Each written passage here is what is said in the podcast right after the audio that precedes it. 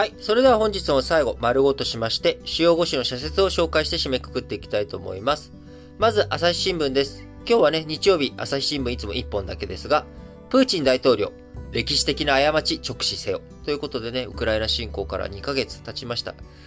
あらゆる対話の機会を駆使して説得するしかない。国連事務総長や各国首脳に改めて外交努力の強化を求める。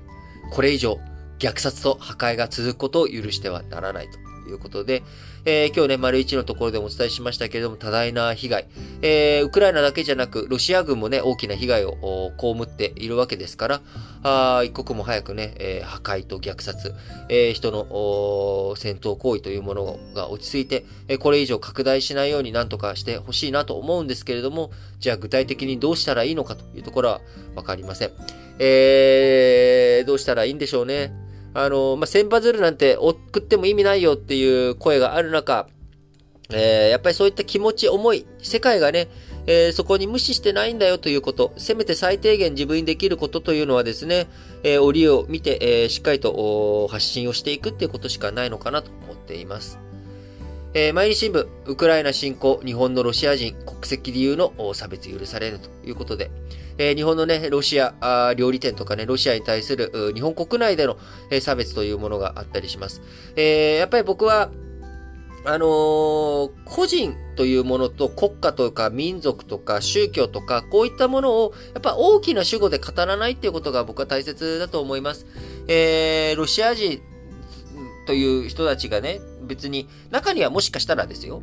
スパイをやってる人とかもいるかもしれません。もしかしたら。でもそれは、スパイをやっているその個人がいけないというかね、そういうことをやっちゃいけないわけですけれども、あのー、普通に生活をしている善良な人も人もいますし、いろんな経緯があって、えー、日本に住むことになって、日本に今いるっていうわけです。その経緯とか、そのものを全部無視して、ロシア人だからとかね、レッテルを貼って、こう、差別するっていうことは僕は絶対にあってはならないことだと思っています。あのー、やっぱりそういったことをね、あのー、なんでそんなことになるのかもまあわかんないですよね。え、プーチン大統領が憎いっていうのはわかる。わかりますよ。そういうふうな感情を抱くっていう。ところがそれがじゃあなぜプーチンさんと直接関わりのない人にけられていくのか。これは本当に不思議なところですよね。その一方で、我々日本人というのはですね、えー、前の、先の大戦、えー、第二次世界大戦の時、の犯罪行為というもの。これはもう、えー、終わったことだっていうふうにね、え切り分けちゃってるわけなんですですよね。えー、そこで僕は切り分けていいと思ってますよ。当然。そんなの、あのー、切り分けて考えなきゃいけないことなんですけれども、こっちは切り分けて、こっちは切り分けないとかね。ロシアについては切り分けないとか、なんかちょっとわけのわからんことを、理屈が成り立たないなっていうとこで、理屈が成り立たないところで起きてることって大体感情なんですよね。なので自分のエモーション、な、どんな感情を抱いているのかっていうのをしっかりと見つめていく。お釈迦様は、えー、二の矢を継がないっていうことを言っています。感情が湧き出る。これはしょうがない。人間だもの。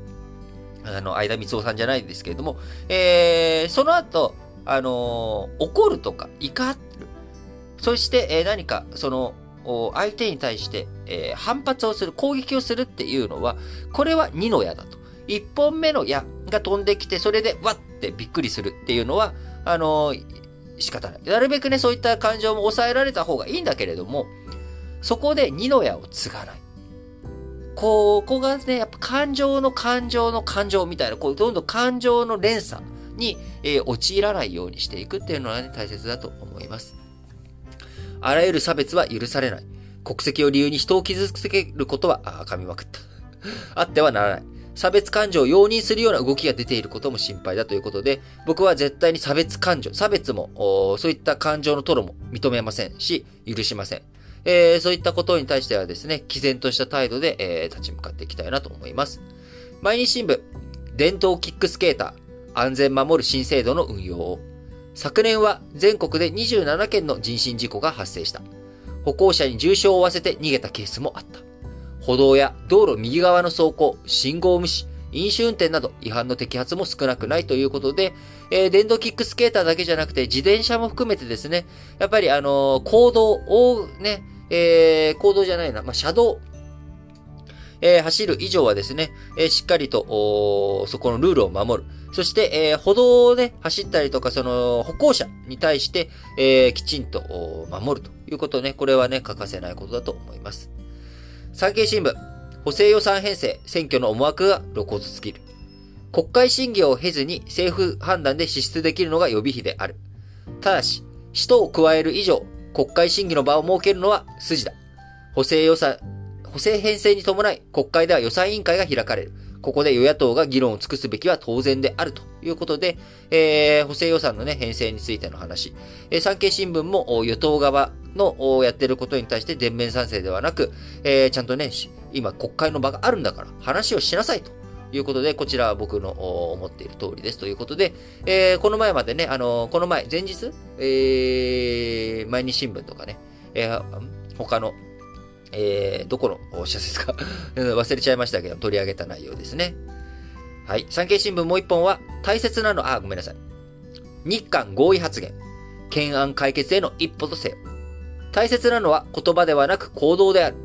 言葉だけで問題の放置が続けば、ムンジェイン政権と何ら変わらないと。まあ、その通りですね。ただ、とはいえ、まずはね、言葉が出てきたこと、えー、これをね、しっかりと見て、今後の日韓関係、どういう風になっていくのかというところ、そのね、新政権発足後、どういう風に進めていくのか、その事前協議がしっかりとできたらいいなと思っております。えー、読売新聞、業績開示見直し、投資家に必要な情報の精査を。中長期的には開示内容の質を高めることが大切だ。脱炭素や人への投資などに関する情報の充実が望まれる。それが企業の持続的な成長につながるのではないか。やっぱりね、あのね、量を減らさなきゃいけないと思うんですよね。充実させるために質を向上させていく。本当にみんなが見な、見たいもの、えー、知りたいこと、え、そうじゃないもの、費用、使用頻度が低いような情報についてはですね、バッサリと枝打ちをしていく。あのー、ね、え、植物の栽培とかでもそうじゃないですか。花とかね、大きく、大輪の花を咲かせようとしたりとか、した時には無駄なものを切っていく。そういうのが園芸の中でね、素晴らしい花を咲かせていく上で、まあ人間のエコかもしれませんけれども、え、そういう風になっていく。開示とか、情報提供っていうのもそうだと思うんですよね。何でもかんでも全部できたらいいんですけど、そうはいかない。ので、えー、その中でね、しっかりとやっていってほしいなと思います。読売新聞、デジタル教科書、紙を補助する活用法が有効だ。1台しかない端末をデジタル教科として、教科書として常時使用してしまうと、検索機能や動画を活用するのが難しくなるという声もある。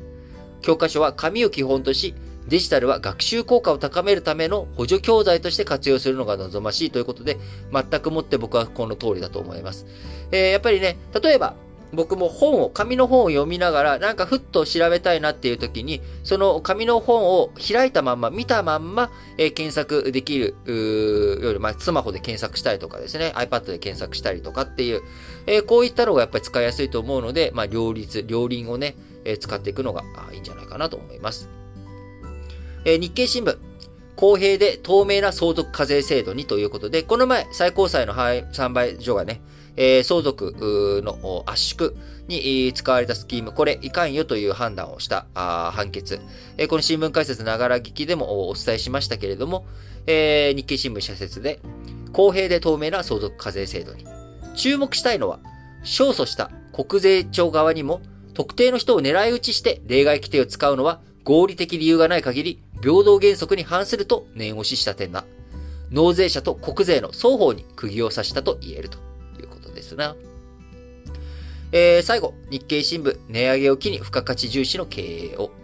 コスト上昇分を価格に転嫁しないと収益を圧迫し、賃上げにもつながらない。こうした悪循環を断ち切るには、生産性の改善、ブランド力のアップなど、付加価値型経営への移行が急務だということで、えー、本日も皆さん、新聞解説ながら聞きをお聞きいただきありがとうございました。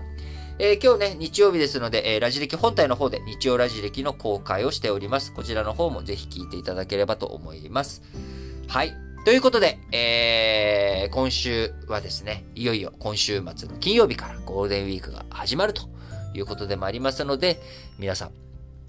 こうね、平日仕事の人、普通にね、カレンダー通りのお休みの人は、今週は4日間だけ働けば、お休みになるということでね、え気合入れてしっかりと頑張っていってほしいなと思いますし、えー、ね、日本以外にの方、あるいはカレンダー通りじゃない方、あ皆さんそれぞれ、えー、また新しい日常始まっていくと思いますけれども、えー、日々ね、しっかりと元気に頑張って、えー、やっていく、えー、ことが大切だと思います。あのー、なんでしょうね。やっぱりこういうよくわからない時代、先が見えないとかね、え経済も、え政治も何が何だかわからないというような状況を続きますけれども、えだからこそ、えアンテナを張っていく、いろんなことに興味を持っていく、その興味を持って調べるという行為、え知るっていう行為がね、新しいドアを開いていく、新しくね、外につながる道につながっていくと思いますので、えぜひ引き続きこの新聞解説ながら聞きが皆さんのそういったもののお役に立てれば幸いです。はい。それでは、皆さん、今日も元気に、いってらっしゃい